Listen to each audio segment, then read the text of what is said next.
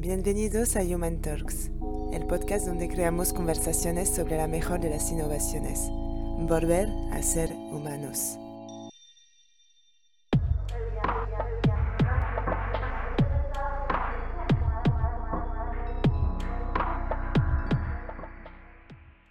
Humanizadora, humanizador, bienvenida, bienvenido de nuevo al podcast Human Talks. En este episodio tenemos el placer de conversar con Ana Reyes. Ana es una gran amiga desde hace ya bastantes, muchos años. Y es que cómo pasa el tiempo. Ana es especialista en innovación y creatividad estratégica y combina diversos proyectos por cuenta ajena y por cuenta propia relacionados con la creatividad y la innovación estratégica en contextos corporativos. Además, también es moderadora, organizadora y ponente en eventos relacionados con el sector, como por ejemplo el evento de podcasting PodTalks. Como ves, ella es una todoterreno de cualquier proyecto relacionado con creatividad humana y la innovación. Además, Ana fue ponente en el primer evento Human Talks que se celebró en Barcelona en junio, con una espectacular ponencia titulada Del papel a los píxeles, la transformación del proceso creativo, donde nos explicó el valor del ser humano en el proceso creativo y su papel en la innovación estratégica empresarial. Realmente fue una pasada de charla. En esta conversación número 24 del podcast hemos hablado con Ana sobre el proceso creativo y humano y cómo a lo largo de la historia ha estado influenciado por la tecnología que hemos creado, hasta llegar a la actual era de la inteligencia artificial. También hemos charlado sobre cómo interfiere en el proceso creativo, sobre todo en el ámbito más corporativo, la inteligencia artificial, la creatividad y la innovación. Para explicarnos esto, Ana usa una metáfora sobre la cocina que lo aclara todo. No te pierdas este episodio, en el que como siempre seguimos analizando el binomio tecnología y ser humano.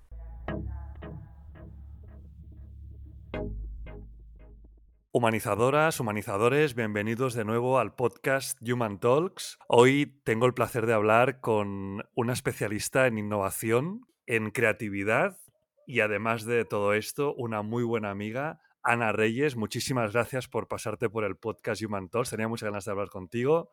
Gracias por estar aquí. No, muchísimas gracias a ti, Fran. La verdad que estoy, yo estoy encantada de estar aquí contigo, ya lo sabes, aquí tomando una caña o donde sea. Genial, perfecto, Ana. Pues eh, nada, contigo tengo muchas ganas de hablar de uno de los temas que hablaste en eh, las eh, Human Talks que celebramos en Barcelona. Para quien no lo sepa, Ana fue eh, una de las ponentes del primer evento de Human Talks que, celebramos a finales de junio en, Barcelona. Y bueno, pues eh, la, engañé, la engañé para, para participar. Ella, pues eh, rápidamente, como siempre, se apunta a un bombardeo ya rápidamente. Bueno, pero por ti, ¿eh? Por ti, no por todo el mundo me apunto yo a un bombardeo, ¿eh? Y bueno, pues eso, nos habló, creo que una ponencia excelente eh, sobre el proceso creativo, sobre la creatividad y, cómo no, sobre qué rol juega la inteligencia artificial y el ser humano y esa combinación de roles en qué punto se encuentra, cómo nos afecta y cómo se está, está transformando el proceso creativo humano, eh, la creatividad humana y bueno, cómo, cómo está jugando ese binomio humano-tecnología que tanto nos gusta hablar en, el, en este podcast, en Human Talks. Y nada, realmente fue una charla excelente y por eso mismo no podía faltar el podcast de Ana Reyes en, en Human Talks. Por tanto, primera pregunta, ya voy directamente al Venga, vamos al turrón, como dices tú, vamos al turrón. y es eh, sobre el proceso creativo humano. Bueno, eh, una de las cosas que me interesa mucho explorar es, como ya sabes, el binomio entre tecnología, ser humano, pero sobre todo, sobre todo, en los procesos de algo tan eh, intrínsecamente humano como es la creatividad, que creo que es una de las características que de momento nos diferencian sobre cualquier sistema automático que pueda generar contenido y es esa capacidad, ese, ese proceso creativo, esa capacidad tan humana de proceso creativo que siempre, siempre, siempre, por, una, por un, un lado por otro, siempre ha estado ligado a, los avances tecnológicos. Por ejemplo, yo me imagino ¿no? a esos primeros homínidos que usaban una tecnología tan básica como era eh, usar el pigmento contra una pared para hacer un proceso creativo de, representar imágenes de su cotidianidad, de cómo cazaban, de cómo eh, se relacionaban entre ellos. ¿no? Eh, usando esa tecnología, lo que hacían era representar y hacer, tener un proceso creativo que plasmaban unas ideas en una roca, en una pared,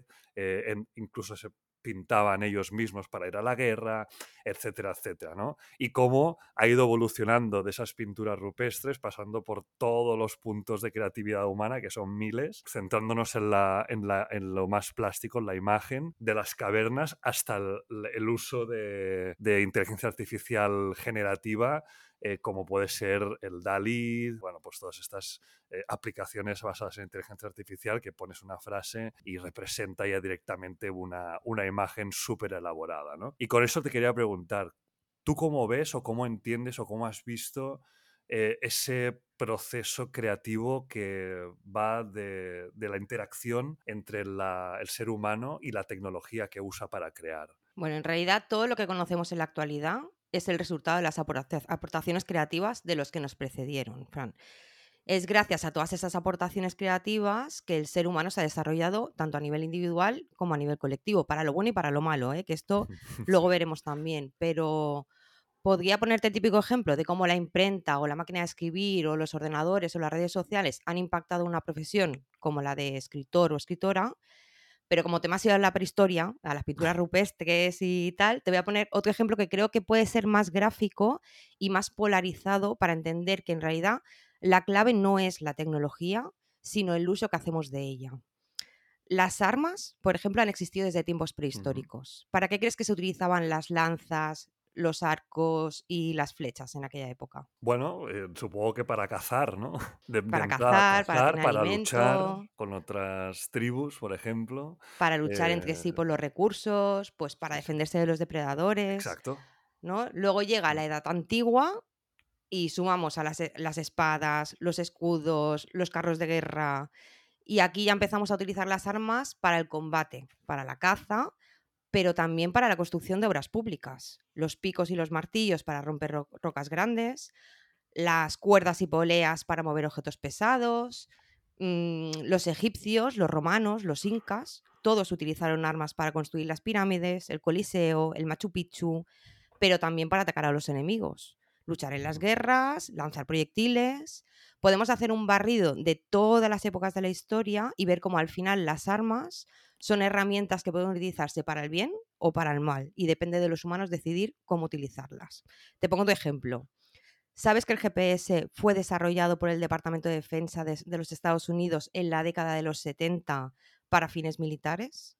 Es un ejemplo de cómo una tecnología se desarrolló inicialmente como fines, con fines armamentísticos, pero ha conseguido tener un impacto positivo en la humanidad en otros ámbitos de la vida y que se ha utilizado pues, para navegación, cartografía, agricultura, agricultura, transporte, gestión de desastres. Y eso sí nos ponemos exquisitos, porque yo lo utilizo para buscar restaurantes por la zona, poner en favoritos los sitios maravillosos que voy viendo en Instagram en las diferentes partes del mundo por si algún día el bolsillo me da, como para permitirme aterrizar por allí ver cuál es la ruta más corta para llegar a mi casa mm, en coche, caminando o en transporte público y para enviar la geolocalización en tiempo real y mantener a mis amigos informados de cuánto me queda para llegar a la terraza donde hemos quedado para tomar una caña. Ya te digo yo que el Departamento de Defensa de los Estados Unidos no se puso a investigar para eso, pero chico, aquí alguien crea algo y luego ya cada uno pues le, da el uso que más le convenga. Pero es que con los drones pasó lo mismo. El primer dron fue un avión no tripulado desarrollado por Estados Unidos en la década de los 50 y que servía para realizar misiones de reconocimiento y vigilancia. En la década de los 60, los drones se utilizaron por primera vez en el combate de la guerra de Vietnam, porque ya eran capaces de llevar bombas y misiles, y esos usos no tienen nada que ver con los usos que les damos para hacer vídeos espectaculares en redes sociales, entregar paquetes o inspeccionar infraestructuras y así evitar que una persona tenga que introducirse en sitios de alto riesgo. Si algo tiene la tecnología es que es muy versátil y tiene el potencial de utilizarse tanto para, para tantos propósitos como te alcance la imaginación. Y la pregunta siempre es la misma. ¿Para qué? Mira, yo recuerdo cuando, cuando empezaron a salir las aplicaciones, que en cualquier programa de emprendimiento en los que participaba como jurado, las soluciones a cualquier reto que se lanzara siempre era una aplicación todo se solucionaba con una aplicación. Te venía alguien con una idea de emprendimiento y tú pensabas, verás que es otra aplicación. Y efectivamente, te venían para que los ayudaras con su proceso creativo porque querían crear una aplicación. Y entonces te dabas cuenta de que habían empezado por el final y no se habían planteado ni qué problema concreto estaban queriendo solucionar con la aplicación, ni a qué público estaba dirigida la solución, ni cómo iban a diseñarla, ni cómo iba a ser la experiencia de usuario, ni cómo iban a conseguir que fuera sostenible, ni cómo iban a darla a conocer. Pero es que no se habían planteado ni siquiera el para qué, que es lo que luego, que luego cuando arrancas el proceso creativo, por el principio, y se hacían las preguntas correctas en los momentos correctos del proceso y el qué al final a veces no era una aplicación y el cómo al final no era la tecnología. Yo creo que cuando pones el foco en la tecnología, de la misma manera que cuando pones el foco en el dinero, el resultado, ya te digo yo que no va a funcionar.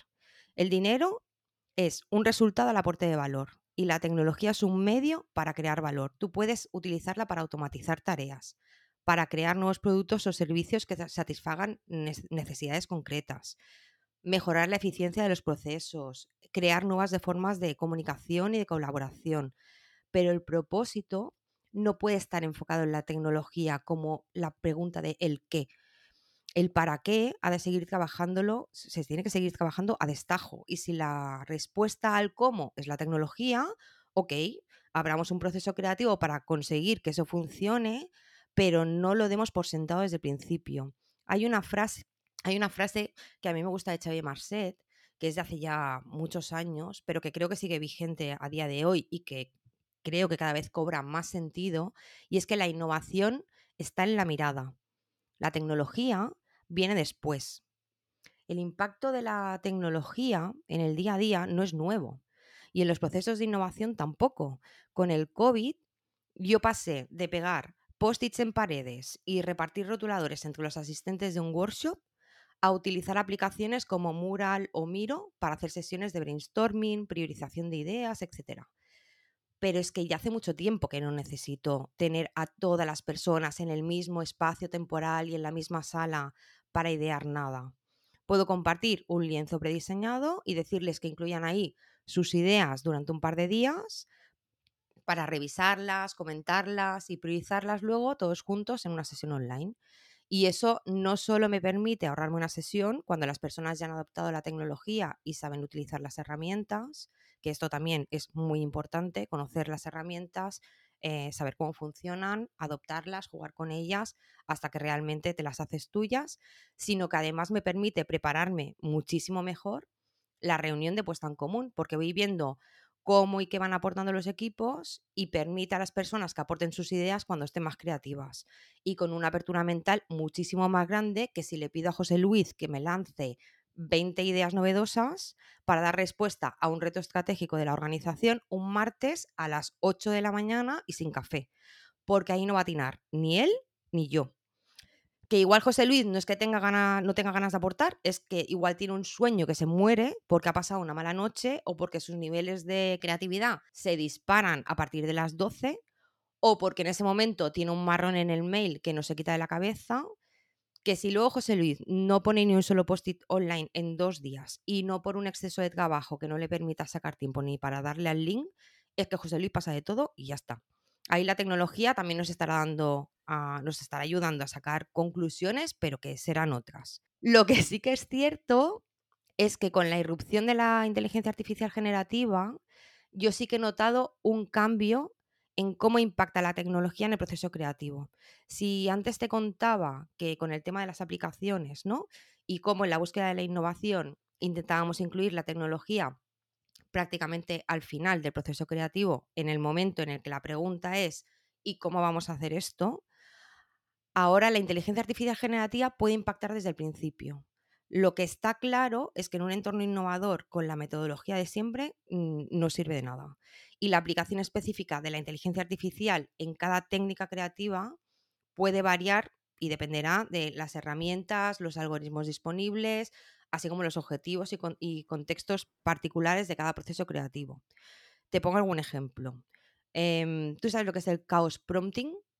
Pues la verdad que no. Pues es que esto ahora últimamente a nivel creativo se está, se está hablando bastante. El chaos prompting es una técnica creativa que consiste en que al final no deja de ser meter inteligencia artificial a técnicas que ya existían sin ella. ¿eh? Pero el chaos prompting es una técnica creativa que consiste en introducir elementos de caos o aleatoriedad en el proceso de generación de ideas. A diferencia de los enfoques más estructurados y lineales, el caos prompting busca romper con las limitaciones y los patrones establecidos y fomenta la exploración de nuevas posibilidades y de conexiones inesperadas. Esta técnica se basa en la premisa de que el caos puede ser una fuente de inspiración y desencadenar la creatividad. Al introducir elementos inesperados, como palabras al azar, imágenes aleatorias o preguntas provocadoras, se generan estímulos que desafían el pensamiento convencional y abren espacio para soluciones novedosas. El caos prompting se puede aplicar de diferentes maneras, eh, desde pues esto, elegir palabras al azar y explorar cómo se relacionan con el desafío o el problema en cuestión y así romper los patrones habituales de pensamiento, eh, seleccionar imágenes al azar de revistas, de internet o de cualquier otra fuente y crear collages visuales. Eh, luego se analizan los elementos de las imágenes y se extraen conceptos o ideas que puedan ser aplicables al contexto del problema. O el reverse thinking, que es como, es como plantear el objeto o el resultado deseado y luego se piensa en las formas opuestas o inversas de lograrlo. Esto ayuda a cuestionar supuestos y a considerar soluciones alternativas que podían ser sorprendentes o innovadoras. La idea de, principal detrás del caos prompting es romper con la rutina, la lógica lineal, explorar nuevas perspectivas, generar nuevas ideas creativas. Al introducir elementos caóticos en el proceso de ideación se estimula la mente a pensar de una manera no convencional. Pero es que además del caos prompting, existen otras técnicas de creatividad basadas en el uso de la inteligencia artificial, como pues la generación automática de ideas. Pues los algoritmos de generación de texto basados en IA pueden utilizarse para generar ideas automáticamente. Los algoritmos aprenden de grandes conjuntos de datos y pueden proporcionar sugerencias novedosas y creativas en respuesta a una pregunta o un tema específico, o un sistema de recomendación de ideas pues eh, la inteligencia artificial puede utilizar, eh, se puede utilizar para desarrollar sistemas de recomendación que sugieran ideas relevantes y personalizadas. Y analizando las preferencias, por ejemplo, y características individuales de cada persona, ofrecer ideas basadas en la información que tú le vas dando o que tú tienes de otras personas. Esto lo, relaciono con, lo que has dicho al principio, de que al final es, eh, todo viene acumulado, no sé, el conocimiento creativo viene acumulado ya de toda la historia ¿no? de, la humanidad que ha ido haciendo ese proceso eh, conjunto, por así decirlo, global, creativo, que nos lleva a, este punto de partida. Y, es una cosa muy interesante que nos comentó también en el podcast eh, anterior, en el capítulo anterior, de, perdón, hace dos capítulos, de dos episodios de Javier Recuenco, eh, que nos decía que lo bueno de la inteligencia artificial es que te pone más rápidamente en el punto de partida del de, el análisis del conocimiento acumulado humano, ¿no? Es decir,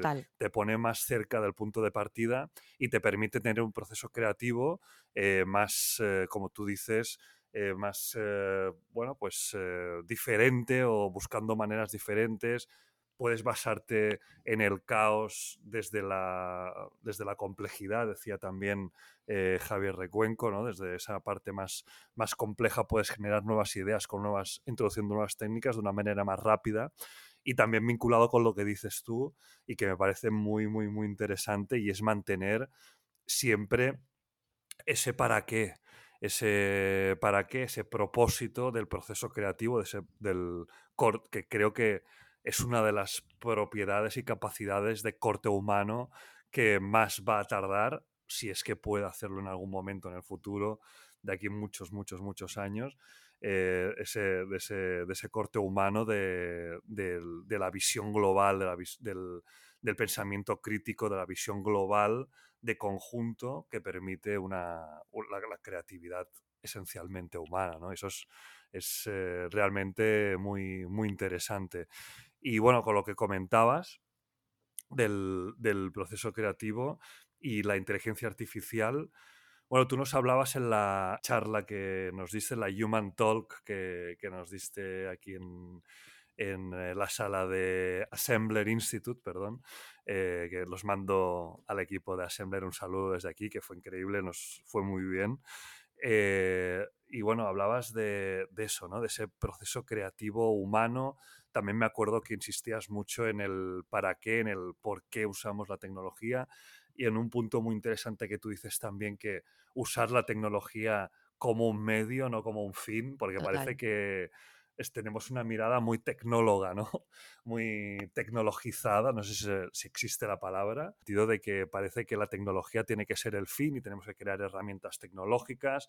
Tú te hablabas, hablabas de las apps, eh, pero parece que ahora pues todo el mundo está, por ejemplo, pues parece que tenemos que crear una tecnología que eh, al, haga un buen una buena auditoría de los algoritmos. No estamos muy centrados siempre en crear tecnología, crear tecnología para lo bueno, para lo malo, y ese proceso creativo quizás puede ir un poco más en la línea de, del corte Utilizar humano. la tecnología, no crearla. Exacto, exacto, ¿Sabes? exacto. Está ahí, no, no, ya hay gente que está creando tecnología. Mm, Sí, utilicémosla, ¿no? Conozcámosla, utilicémosla. Bueno, yo sé que te encantó el storytelling que utilicé el pasado mes de junio en la ponencia que comentabas, ¿no? De las Human Talks, que por cierto, felicidades por hacer eso realidad y mil millones de gracias por contar conmigo ese día. Y como fue uno de esos eventos de o vienes o te lo pierdes, para este podcast me dijiste, no, podíamos rescatar un poco todo aquello. Entonces, yo lo rescato sin problemas, te lo Venga, que fue traigo aquí. Calentito con, con el café. Y entonces, eh, para entender un poco cómo, mm, cómo las tecnologías inteligentes han impactado en la creatividad, a mí sí me gusta empezar como desde el principio, ¿no?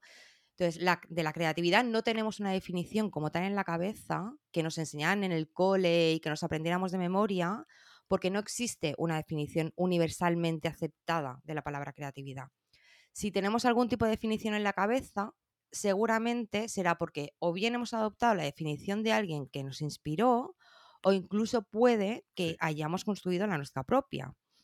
Y que no haya una definición universal de la palabra creatividad, a mí me va genial, porque cuando hablo de estos temas puedo compartir la definición que mejor se adapta al contexto en el que esté y para el público para el que, para el que esté hablando. Entonces, como hemos visto, la creatividad nos permite ser creativos incluso para definirla. Y si bien es cierto que no hay una definición universal, sí que es universalmente considerada como el motor de toda actividad humana.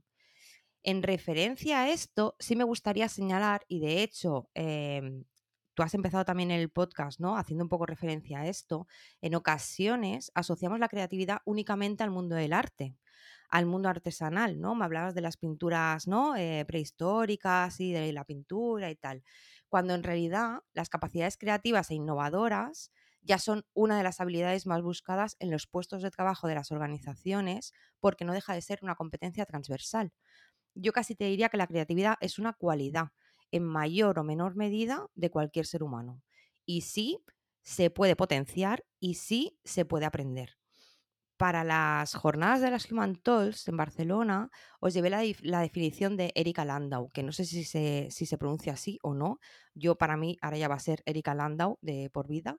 Eh, Erika. Landau fue eh, psicoterapeuta, autora de numerosos libros sobre creatividad y directora del Instituto para el Fomento de la Creatividad y la Excelencia de la Universidad de Tel Aviv. Para Landau, la creatividad era un diálogo entre hechos y fantasía, entre lo real y lo posible, entre lo que es y lo que podría ser. Pero es que Erika Landau también fue superviviente del holocausto y habló de la creatividad así. Esto te lo voy a leer porque de memoria no me lo sé. Ella decía, la creatividad me permitió sobrevivir. Solo gracias a ella logré inventar artilugios, convertirme en invisible para no llamar la atención ni ser observada y salir con vida de un campo de concentración en Ucrania donde, llevé donde llegué a acabar tres veces mi propia fosa. Erika Landau y Víctor Frankel son solo algunos ejemplos conocidos de personas que sobrevivieron a los campos de concentración nazis gracias a sus capacidades creativas. Así que en realidad lo de menos es que no tengamos una definición oficial. Ya hemos hablado al principio de este episodio de cómo los avances de la humanidad nos han llevado hasta lo que somos. Pero para que las tecnologías inteligentes sean hoy y desde hace ya unos cuantos años una realidad, ha habido mucho de creatividad, mucho de innovación y mucho de talento.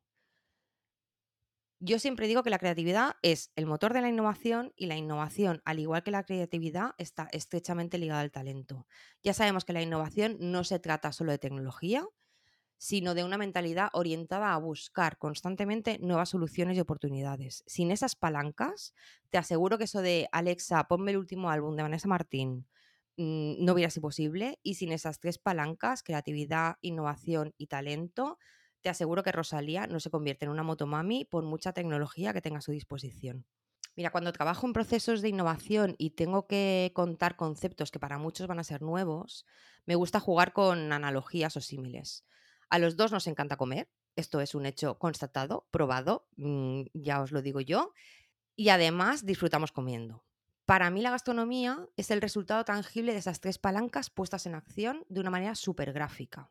Y para entender qué son y cómo actúan las tecnologías inteligentes, te traigo algunos ejemplos que espero que los oyentes les sirvan para entender un poco más todas esas nuevas palabrejas que las tecnologías nos están incorporando en nuestro día a día.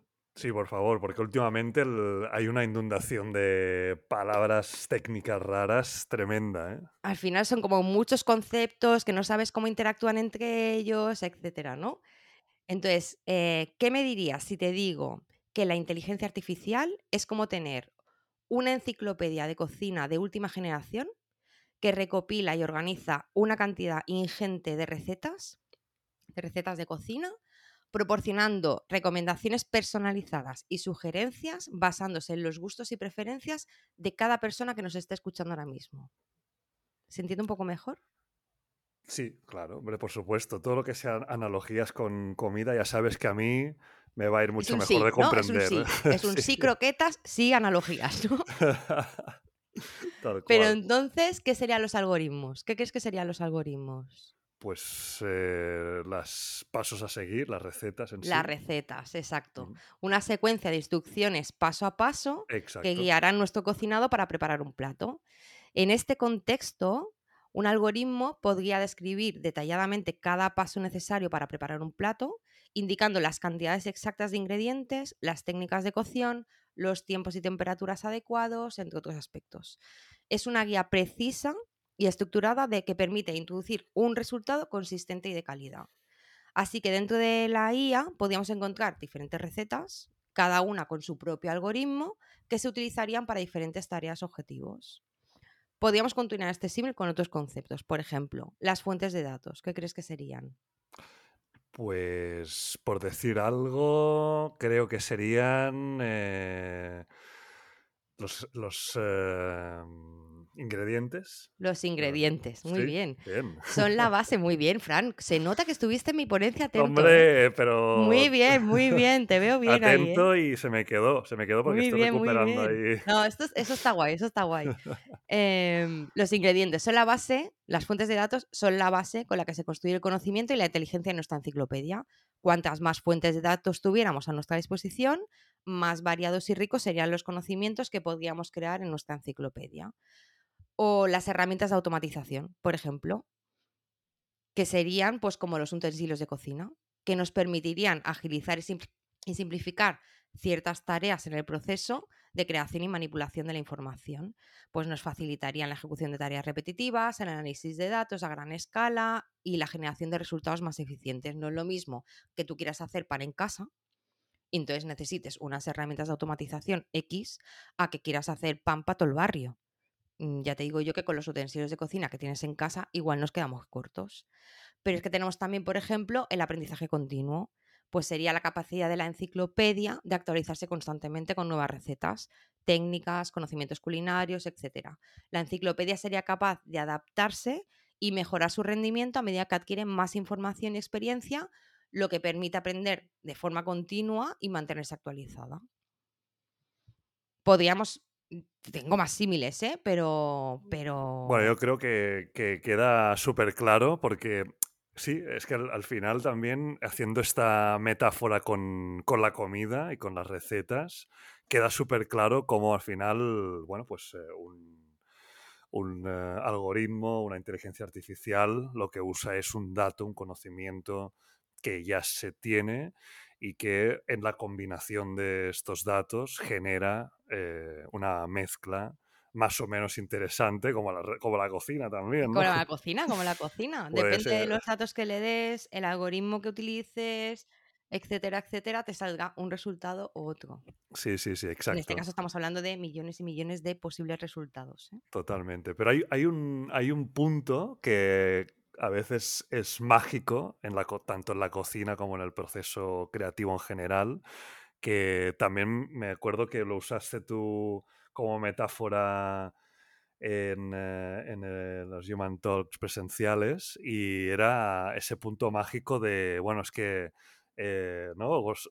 Si la abuela hace unas croquetas, con los mismos pasos, a ti no te salen como a, a la abuela, porque la abuela le da ese punto mágico de experiencia, de amor, como así decirlo, de, de, ah, bueno, no sé, ese, ese, ese punto, ¿no? Entonces eso me... Es, tengo los mismos fuentes de datos, Exacto, ¿no? Tengo los mismos ingredientes. Mm. Tengo, mm, a lo mejor no tienes la misma herramienta de automatización, a lo mejor no tienes la misma fuente de datos, a lo mejor no tienes tal. Yo te aseguro que yo he intentado hacer el puchero de mi abuela infinidad de veces y a mí no me sale igual ni para atrás. Y he intentado hacer la tortilla de patata de mi madre tal cual la hace ella y no me sale. No me sale. Entonces, no es una... Al final, el resultado mm, tiene mucho de humano. Y esto nos va a pasar también con la inteligencia artificial y con la creatividad y con los resultados que nos van a dar apoyándonos en estas herramientas. Ya Sí, te sí. digo yo mm, que no, yo mm, voy a ser incapaz de hacer la tortilla de patata de mi madre, incapaz. Lo seguiré intentando, ¿eh? también te lo digo. No, Hombre, por supuesto, eso sí. Pero ya te digo yo que no va a salir. A mí me pasa igualmente con la paella de mi madre, que me pasa la receta, se la pido, lo hago, hago lo mismo, por tiempo, clavado, tal, no sé qué. Y no, que no, que no, que no, no hay manera. Pero bueno, en fin, es ese punto humano, ese, punto de magia humana que de momento eh, conservamos y, yo, y es un, algo, un punto que me interesa mucho también a mí investigar y, y profundizar sobre esa interacción entre ser humano y tecnología, ¿no? que muchas veces tenemos los datos, los tenemos gran, gran, gran, gran, gran cantidad de datos que podemos mez- mezclar a una velocidad eh, mucho mayor que nunca en la, en la historia de la humanidad, pero eh, lo bonito, lo increíble, lo, eh, eso maravilloso que a veces sobrepasa de la propia mezcla de datos, es algo que de momento es intrínsecamente humano. Por ejemplo, eh, un ejemplo que a mí me gusta mucho también hablar en mis formaciones y cuando voy a, algún sitio a charlar o lo que sea, que es un caso concreto del sector cinematográfico, que es un sector también que tiene tela a lo que está Sí, sí, va a pasando impactar, va a impactar. Está impactando, va a impactar mucho más. De hecho, en Hollywood ya lo ven venir y se han puesto de huelga para que se, por Bueno, favor, también se pusieron de huelga los taxistas con el Uber, también se Sí, pusieron de huelga, sí, ¿sabes? Que al final son claro. huelgas que tocaban y, y que tocan y ya está. Correcto, sí, sí, pero que bueno, que, que significan que está creando una, una preocupación, aunque la transformación es difícil de, de interrumpir, por no decir imposible. Pero, por ejemplo, hay una película que voy a dejar el enlace en la descripción del podcast, que me parece muy interesante, porque es una película que se llama eh, Boy Sprouted y cuenta la historia de un niño al que no le gustan los tomates. Bueno, sencillamente es, un argumento muy sencillo, pero eh, es un argumento que eh, dentro de ese punto de partida de que a un niño no le gustan los tomates, parece algo pues inocuo, pero es que la directora se basa en un guion generado completamente en toda su totalidad por inteligencia artificial. Eso es una prueba también de una interacción entre ser humano y tecnología, eh, ya en un proceso creativo avanzado, como es, por ejemplo, la creación de un largometraje de, cine que incluye pues, muchos matices, mucha, muchas cosas. Entonces ahí la, interacción entre, entre, ser humano y tecnología es muy interesante, lo dejaré en, los episodios. Y lo, y lo interesante eh, de lo curioso de esto es que ya existe una eh, empresa japonesa, en este caso, que ya propone delegar eh, este servicio de guion, de crear un guion para películas, poderlo delegar ya completamente a una inteligencia artificial. Sería como un eh, guion como servicio, ¿no? As a service, ¿no? Es decir, yo tengo ya una buena infraestructura para hacer una peli, eh, el director solo tiene que pedir eh, un guion, te lo vienen y yo tengo un director fabuloso que ya me hace la, película sobre ese guion, ¿no? poner en el método creativo de un, de una parte de un guion ya es heavy, ¿no? También hay incluso inteligencias artificiales que proponen eh, crear una novela completa, etcétera, ¿no? Y de esta manera, ya centrándome en el proceso creativo más audiovisual, es como que lo pongo de ejemplo porque en las formaciones, porque es como que se cierra el círculo, ¿no? Es decir, tenemos una inteligencia artificial que te hace el guion de la peli, otra que inteligencia artificial, la plataforma de turno que analiza tus gustos y ya te propone las eh, series y pelis que te van a gustar más. Bueno, tú te has dado cuenta, por ejemplo, cuando, por ejemplo, lo peta eh, La Casa de Papel, pues sale una serie que se parece un montón, ¿no? Eh, de La Casa de Papel. Se lo peta los Bridgerton pues ya salen un montón de series que más o menos se parecen un poco a, esas series. Eso va a pasar, o sea, al final mm, eso va a pasar. Y, mi pregunta contigo es, ¿hasta, hasta cuándo, Ana? es decir, eh, ¿hasta qué momento o hasta qué punto vamos a, eh, delegar tareas en el proceso creativo y que a mí me da la sensación que de alguna manera cuanto más delegamos en la tecnología, pues no sé, más nos restamos a los seres humanos en el, en el proceso creativo. No, ya no, por. ya no por. No. ¿No? No, no, no. dame esperanza. ¿Cuándo no lo sé? Porque Aramis Fuster no soy, ¿vale? Dame esperanzas, Ana, de que eso no va a pasar, no, por favor. No, no, no. Uy, me pongo las manos en la cabeza. No, no, no. Esta no es la actitud, Fran, no es la actitud. Venga. por ejemplo, mira, volvamos otra vez al ejemplo de nuestra enciclopedia. ¿vale? Vale. ¿Qué crees que sería la inteligencia artificial generativa de la que estamos hablando ahora últimamente dentro de nuestra enciclopedia? De la enciclopedia de. Nuestra, nuestra enciclopedia, esta culinaria, ah, potente y no sé qué. La IA generativa, ¿qué crees que sería? Pues una máquina de cocinar. Sería como una sección especial de la enciclopedia. Imagínate la enciclopedia, un tochón, ¿no?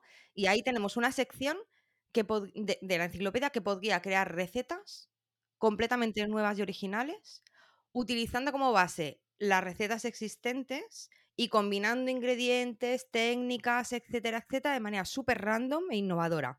Sería como tener como un chef virtual que experimenta y, crea platos únicos que podrían sorprenderte con combinaciones inesperadas pero deliciosas. La IA generativa amplía las posibilidades creativas, estimula la exploración de nuevas ideas culinarias, etcétera, etcétera. Pero claro, entonces me dices, no, pero estamos diciendo que con esa nueva sección en nuestra enciclopedia nos estamos cargando las tres palancas, ¿no? Que hemos hablado antes de innovación, talento y creatividad. No. Tranquilidad todo el mundo, por favor. No. ¿Vale? Los siguientes pueden pensar, a ver, si nos acabas de decir que la IA generativa puede crear recetas nuevas y originales. Sí, sí, pero lo hace a partir de un análisis de datos y un procesamiento de datos existente. Aunque la IA en general, en general las tecnologías inteligentes pueden ser herramientas poderosas para potenciar el proceso creativo, es el ser humano el que aporta la chispa de originalidad y la capacidad de pensar fuera de lo convencional. Así que si tuviéramos un ingrediente secreto, ese sería la creatividad, sin duda. la chispa de inspiración que nos ayuda a encontrar soluciones creativas a los diferentes desafíos culinarios. Mira, tú dale a Ferran Adguía, nuestra enciclopedia, y las herramientas necesarias para implementar inteligencia artificial generativa en la información que tenemos hasta la fecha en nuestra superenciclopedia y eso sí que iba a ser un festival. Porque la IA por sí misma no tiene intuición, no tiene empatía, no tiene inteligencia emocional, no tiene sensibilidad, ni sentido del humor, ni ética. Que esto es otro debate de los gordos, que creo que ya lo has tratado en algún otro episodio del podcast. Pero mm, la IA por sí misma no tiene ni pensamiento crítico, ni curiosidad, ni pasión, ni capacidad de resolver problemas por sí misma complejos, sin datos previos y sin un enfoque humano. La IA por sí misma no tiene ese ingrediente secreto que es la creatividad. De la misma manera que la tecnología puede actuar como catalizador y facilitador de la innovación en todas sus fases, es la iniciativa, la actitud y la mentalidad del talento humano lo que es realmente fundamental para impulsar la innovación. La IA puede ayudarnos a proporcionar nuevas perspectivas, inspiración, ampliar posibilidades creativas, puede ayudarnos a potenciar nuestras habilidades y capacidades creativas, pero detrás de todas las respuestas que nos da una IA, detrás de todas las respuestas que podamos encontrar en esa enciclopedia enorme que tenemos, el poder de obtener resultados distintos y de valor seguirá estando en la singularidad de nuestras preguntas. No es lo mismo que un director le mande a esa empresa una idea de película con X mm, ideas que tenga en la cabeza a otro director distinto que a lo mejor es que van a salir películas diferentes seguro. Mira, yo como mensaje final yo le diría a tus oyentes y a tus oyentas que sean curiosos, que sean curiosas, que sean creativas, que sean valientes, que no den por sentado nada, que no dejen de preguntarse cosas, que cultiven sus habilidades creativas, que la tecnología está al alcance de todos, pero es que el valor diferencial no está en ella, que no se trata de algoritmos, que se trata de ser uno mismo. La motivación intrínseca de seguir haciéndose preguntas de momento sigue siendo nuestra. Y si conseguimos hacer buenas preguntas, puede que las respuestas consigan salvarnos la vida como a Erika Landau, que te contaba yo antes. Mm, de verdad, la creatividad, o sea, utilicemos la inteligencia artificial para potenciar todo eso, para potenciar nuestras habilidades y nuestras capacidades más humanas. Yo estoy un poco en esta línea. Mm, ya veremos si me equivoco, pero yo estoy un poco en esta línea. Yo tengo fe. Yo, yo creo que, que, ya lo sabes, eh, opino y resuena muchísimo conmigo lo que has dicho y como cierre me parece espectacular del, del podcast y, la verdad es que yo creo que, que estamos o deberíamos estar en la, en la buena línea eh, porque final también, eh, bueno, pues eh, es, se trata de eso, ¿no? O sea, porque si no, al final, ¿por qué estamos aquí, ¿no? si no es para, pues, todo lo que has dicho, ¿no? Para, mm, bueno, pensar eh, un poco más allá, no conformarnos, intentar, ¿no? Pues estar ahí siempre buscando ese, ese punto diferencial y diferenciarnos un poco de ya no solo de unas máquinas tan complicadas como la inteligencia artificial, sino de un objeto, ¿no? Es decir, eh, diferenciarnos de, objetos tomando decisiones, arriesgando, teniendo ese, punto de magia y esa creatividad humana que, de la que hemos hablado durante, durante todo el episodio. Y hablando de cocina, pues ahora estaba pensando, podemos extrapolarlo como metáfora en todos los en muchos ámbitos empresarial también, eh, incluso en nuestra propia vida, ¿no? que la tecnología o la inteligencia artificial o lo que sea cocinaría en un ámbito, eh, usando la metáfora, ¿no? Cocinaría muy eficiente, perfecta y nos haría unos platos perfectos, pero el sabor lo seguimos poniendo los humanos, ¿no? Total, ay, qué bonito te ha quedado eso, Fran. ¿Has visto? te ha quedado muy bonito, ¿eh? y es así, es así, es decir, gusto por las cosas lo, lo seguimos poniendo los seres humanos. Y no dar las cosas por sentado. Yo creo que últimamente estamos dando muchísimas cosas por sentado. Em, que tú y ya podamos tener esta charla a través de una pantalla sin necesidad de grandes sistemas de grabación y edición de audio para hacer de este podcast una realidad, y que además puedas distribuirlo entre varias plataformas de escucha, ¿no? A través del dispositivo móvil, desde el portátil, que la gente pueda escucharlo haciendo únicamente clic, que tú puedas analizar los datos y las escuchas de tu podcast para tomar decisiones de hacia dónde llevarlo, que puedas utilizar inteligencia artificial para generar transcripciones, em, que la plataforma de turno recomiende de forma automática tu podcast a un potencial público objetivo basándose en los gustos de escucha de esas personas a mí me parece bastante guay, a la par que flipante. Hombre, claro. Eh, que es que últimamente damos un montón de innovaciones por sentado. De la misma manera que, y esto es eh, de formación profesional, ¿eh? pero de la misma manera que damos por sentado que abrimos el grifo y nos sale agua potable hasta para ducharnos. Que es que, o que no necesitamos una cabina telefónica y suelto en el bolsillo para llamar a nuestros padres. Yo creo que hay que dejar de dar las cosas por sentado, que la curiosidad, la motivación intrínseca de hacerse preguntas, la pasión por crear, eh, mm, por comprender, por compartir, son solo algunos de los elementos claves de una mentalidad innovadora, que para crear mejor hay que comprender mejor, no solo de nuestra disciplina, sino de otras. Y agarrándome un poco a tu símil, eh, sigámosle poniendo sabor a nuestras vidas, que cada uno sabe el puntito de sal que le gusta o el puntito de azúcar de, para saborear el café. Exactamente. Perfecto, pues oye, con eso ya pasamos directamente a las preguntas que a mí me gusta llamar de fogueo rápido, que simplemente son de recomendación, que como tú ya sabes, porque sé de buena mano que oyes el podcast. Te escucho, te escucho. y es las, preguntas finales que hago a todos los eh, invitados y son de recomendación. Y te quería preguntar, ya sea de este ámbito, o insisto siempre de cualquier cosa que tú creas que pueda aportar valor a los oyentes del podcast, que nos recomiendes un libro que a ti te inspire. Un libro. A ver, un libro, yo te diría que cualquiera de Chaye Marcet o cualquiera de José Antonio Marina, que este autor me lo descubrió Elena Arnaiz.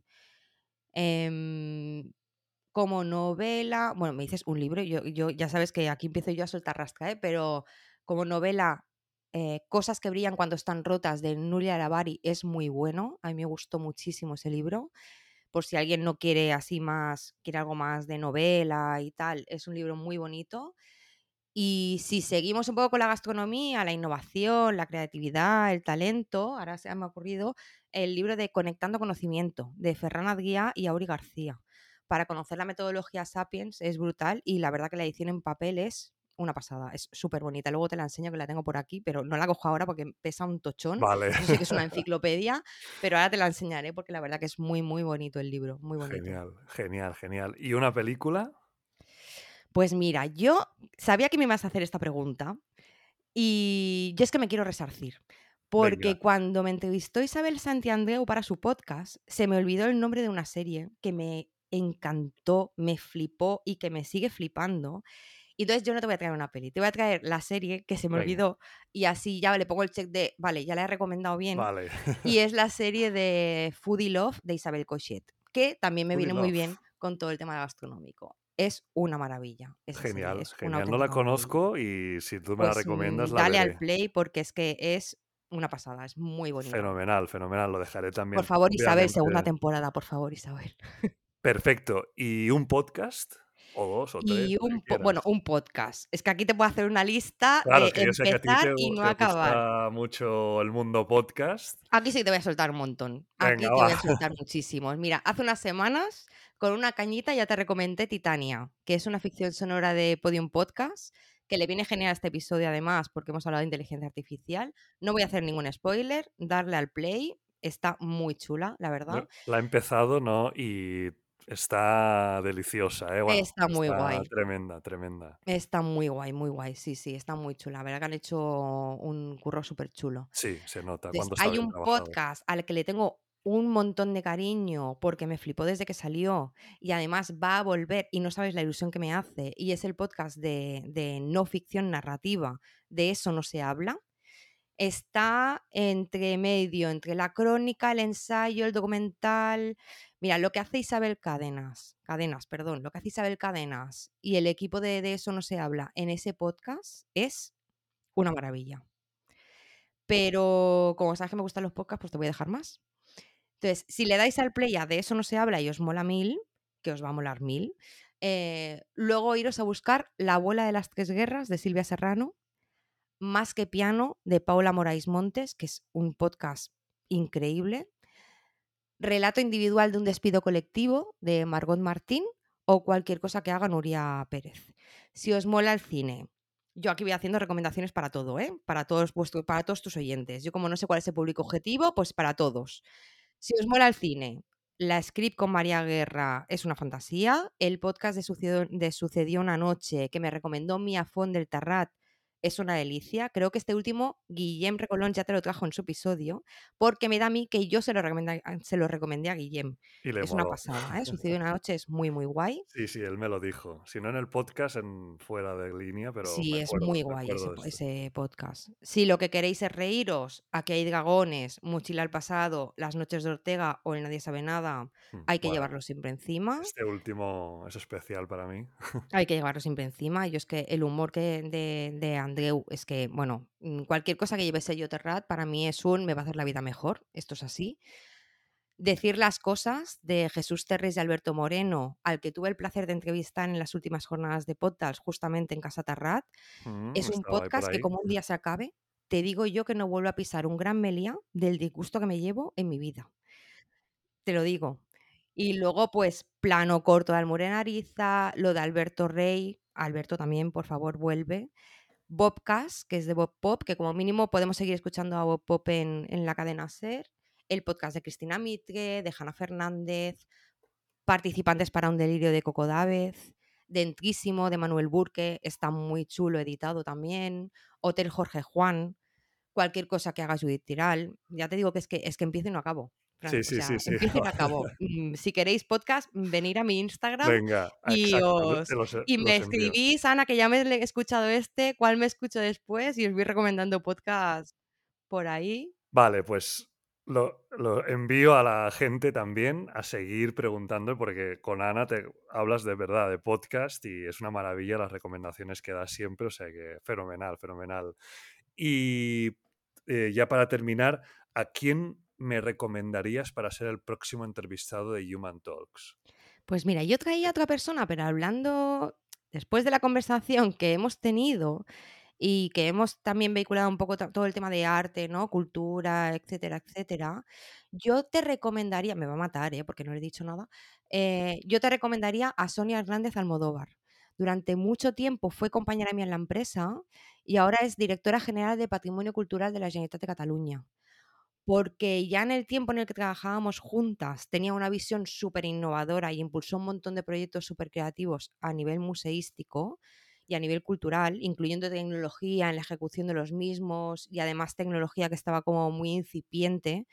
Y molaría mucho saber cómo desde la gestión de patrimonio cultural se están haciendo servir todas estas nuevas tecnologías, los retos a los que se están enfrentando, qué oportunidades hay a nivel cultural, pues estar, la verdad que muy, muy, muy guay. Te pondré en contacto con ella. Me encanta el tema y bueno, pues ya estoy deseando hablar con ella. No, no, y además es que Sonia habla, bueno, te va a quedar un podcast de, de, de lacito y regalo, ¿eh? porque es que habla espectacularmente bien. Perfecto. Genial, pues oye, de verdad, Ana, muchísimas gracias por pasarte por aquí, por dejarnos todo tu conocimiento, por aprofundizar más en el tema de la creatividad y en la interacción entre humano y tecnología. De verdad, ha sido un placer charlar contigo. Muchísimas gracias, Ana. Jo, qué guay. Muchas gracias, Fran. Hasta la Mil próxima. gracias. Mil gracias. Gracias a todos. Seguid siendo creativos.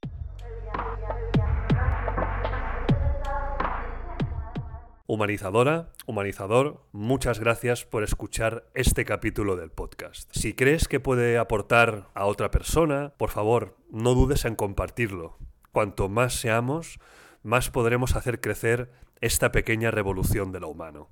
También nos ayudará si dejas algún comentario o alguna valoración en cualquiera de las plataformas que estés escuchando este podcast. Seguimos humanizando.